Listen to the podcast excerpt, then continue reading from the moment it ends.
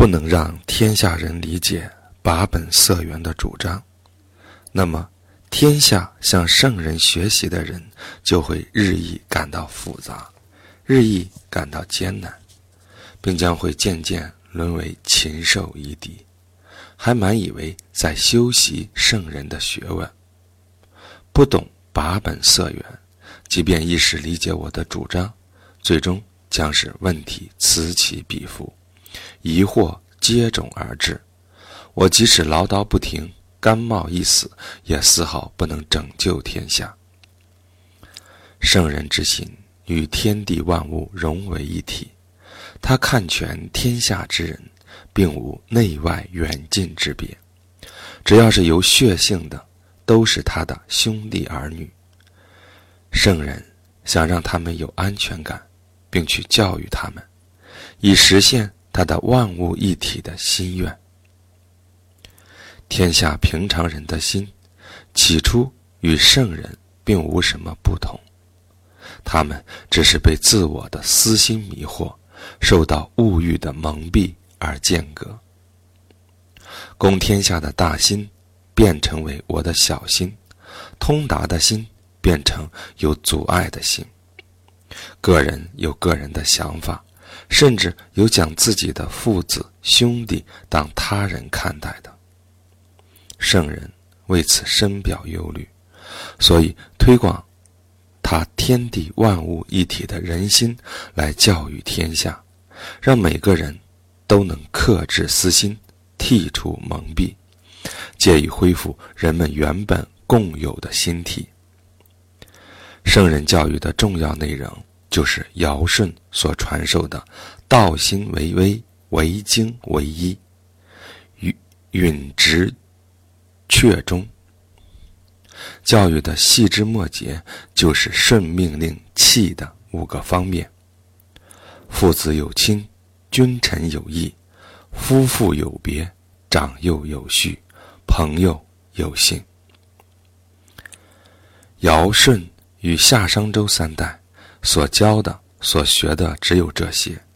其实，人们没有不同的看法，户户没有不同的习惯。能自然做到这些的称圣，能努力做这些的称贤。违背这些的，即使聪明如丹珠，也为不孝。在街巷田野之中，并从事农工商的人，都纷纷学习他。努力完善自己的德行。什么原因？因为他们没有纷繁的见闻、繁复的寄诵、糜烂的词章以及对功利的追求，而只让他们去孝敬父母、敬重兄长、诚实待友，借以恢复心体中原本只有的。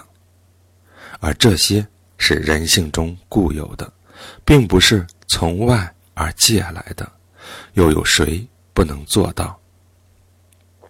学校里所做的事，只是为了成就德行。人的才能各异，有的擅长礼乐，有的擅长政教，有的擅长治理水土和种植。这就需要依据他们的所成就的德行，他们在学校中进一步培养各自的才能。依据德行让他任职，并让他在这个职位上终生不再更改。作为领导，只需要让大家同心同德，使天下人民安居乐业。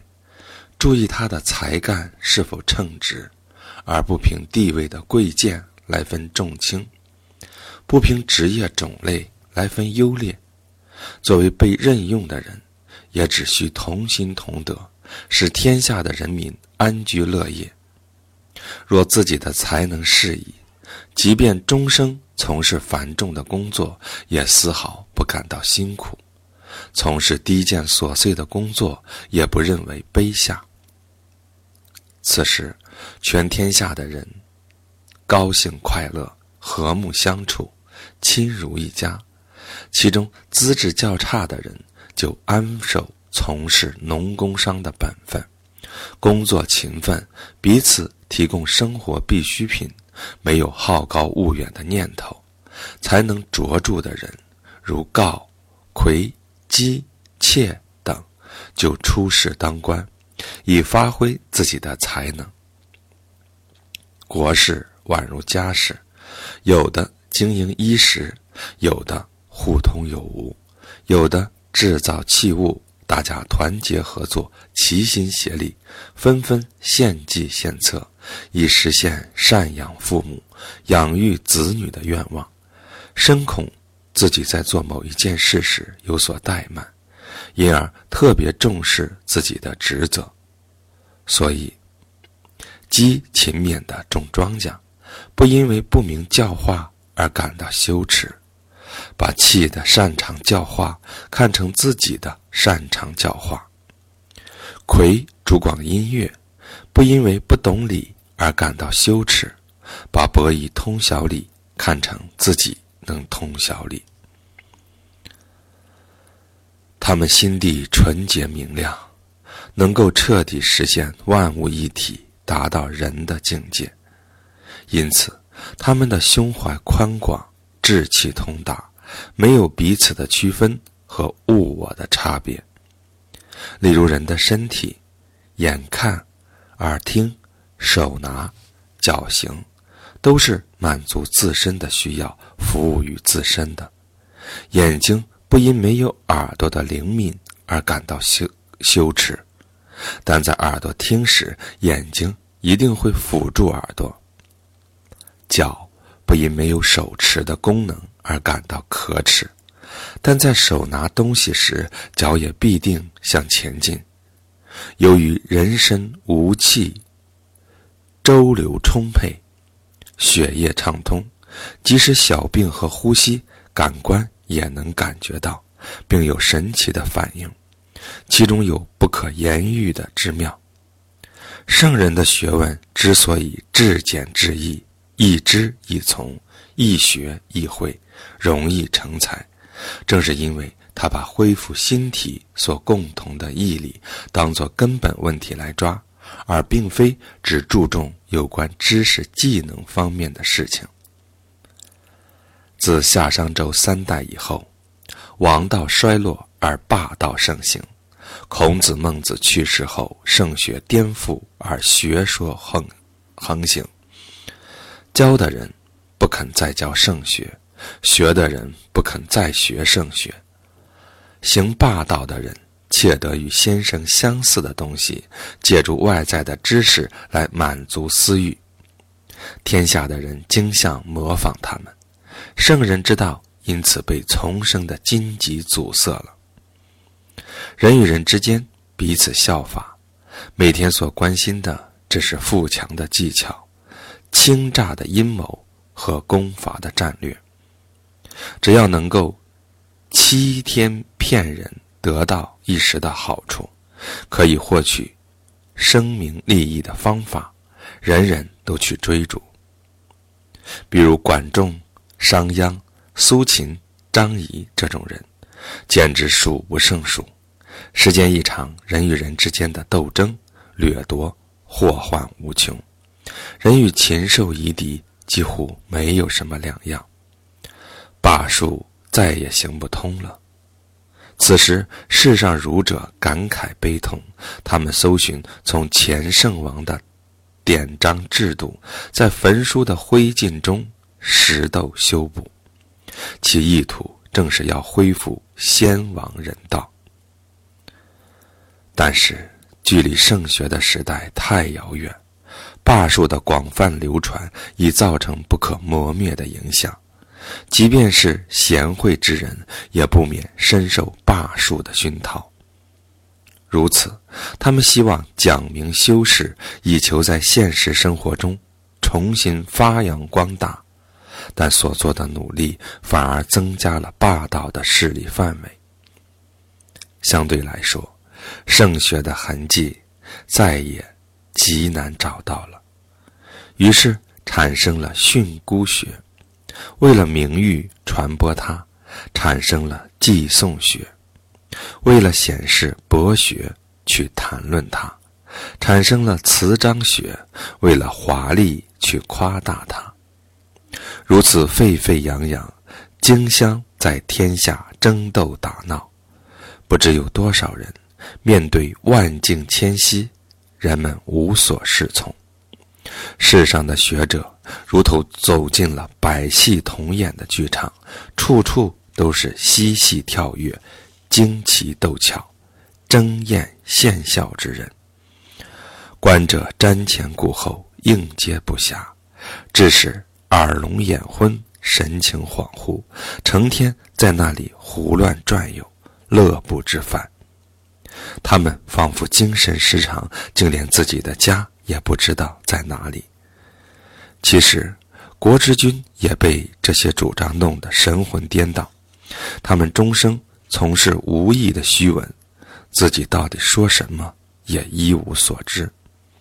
有时，虽有人觉得这些学问荒谬怪诞、凌乱呆滞而卓然奋起，欲有所作为，但他们能达到的，只不过是为争取富强功利的霸业罢了。圣人的学问越来越晦暗，功利的习气越来越严重，期间。虽也有人推崇佛老，但佛老的观点始终不能消除人们的功利之心。虽也有人曾经综合群儒的主张，但群儒的主张最终也不能破解人们的功利之见。功利的毒害已经深深地渗透到人的心底骨髓，积习成性，时至今日已达千年之久。世人在知识上彼此炫耀，在权势上彼此倾轧，在利益上彼此争夺，在技能上彼此攀比，在声誉上彼此竞取。那些从政为官的人，主管钱粮，还想监视军事刑法；主管礼乐，还想监视官员选拔。身为郡县长官，还想提升到颇司。和搞司，身为御史，又窥视着宰相这一要职，不能做那样的事，就不能担任监管那件事的官了；不通晓那一方面的知识，就不能谋求那方面的名誉。寄送的广博恰好滋长了他的傲慢，知识的增多恰好让他去为非作歹。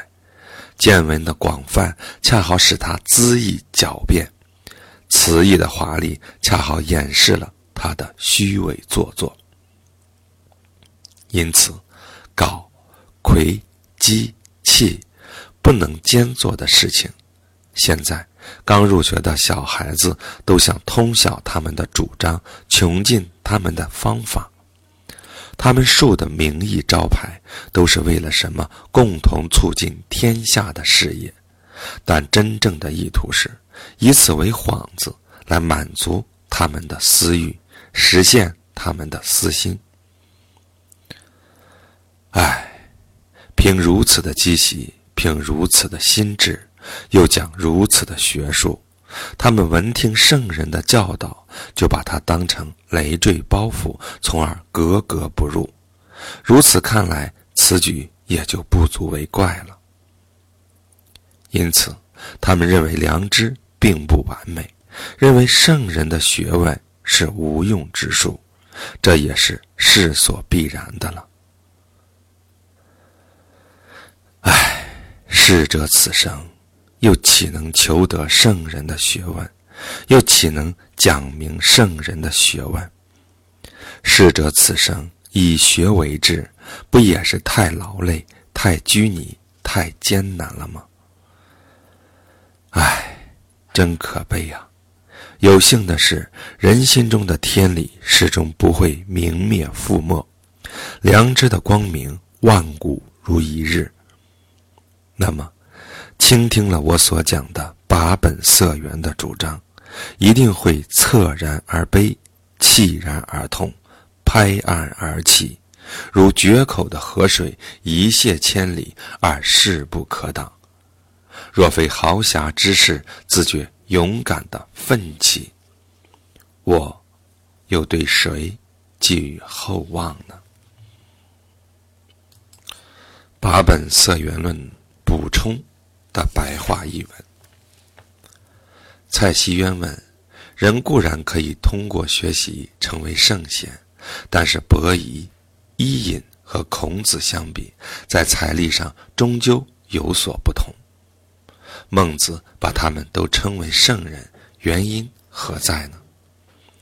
先生说，圣人之所以为圣人，只因他们的心纯为天理，而不夹杂丝毫人欲；犹如精金之所以为精金，只是因为它的成色充足，而没有掺杂铜、铅等。人道纯是天理，才为圣人；金道足色。才为精金，然而圣人的财力也有大小之分，就像金的分量有轻有重。尧舜如同万金之意，文王孔子如同九千之意，禹汤武王如同七八千之意，伯夷伊尹如同四五千之意。财力各异，纯为天理相同。都可称为圣人，仿佛金的分量不同，而只要在成色上相同，都可以称为精金。把五千亿放入万亿之中，成色一致。把伯夷、伊尹和尧、孔子放在一块儿，他们的纯是天理同样一致。之所以为精金，在于成色足，而不在分量的轻重。之所以为圣人，在乎于纯天理，而不在财力大小。因此，平常之人只要肯学，实际心纯为天理，同样可以成为圣人。比如一两金金和万亿之金对比，分量的确相差很远，但就成色足而言，则是毫不逊色的。人皆可以为尧舜。根据的正是这一点，学者学圣人，只不过是去人欲而存天理罢了。好比炼金求成色充足，金的成色相差不大，锻炼的功夫可节省许多，容易成精金。成色越差，锻炼越难。人的气质有清纯浊杂之分，有中人以上、中人以下之别。对于道来说，有生知安行、学知力行的不同。资质低下的人，必须是别人用一分力，自己用百分力；别人用十分力，自己用千分力，最后所取得的成就是相同的。后世之人不理解圣人的根本在于纯是天理，只想在知识上、才能上。力求做圣人，认为圣人无所不知、无所不会。我只需把圣人的许多知识才能一一学会就可以了。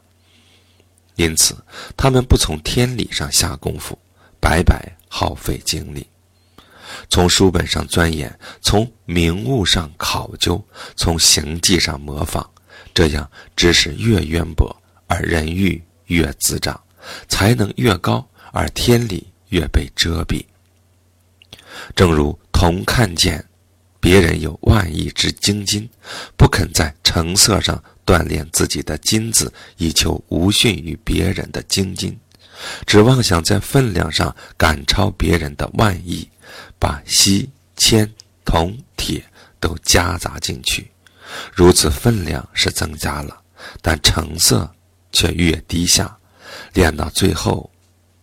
不再有金子了。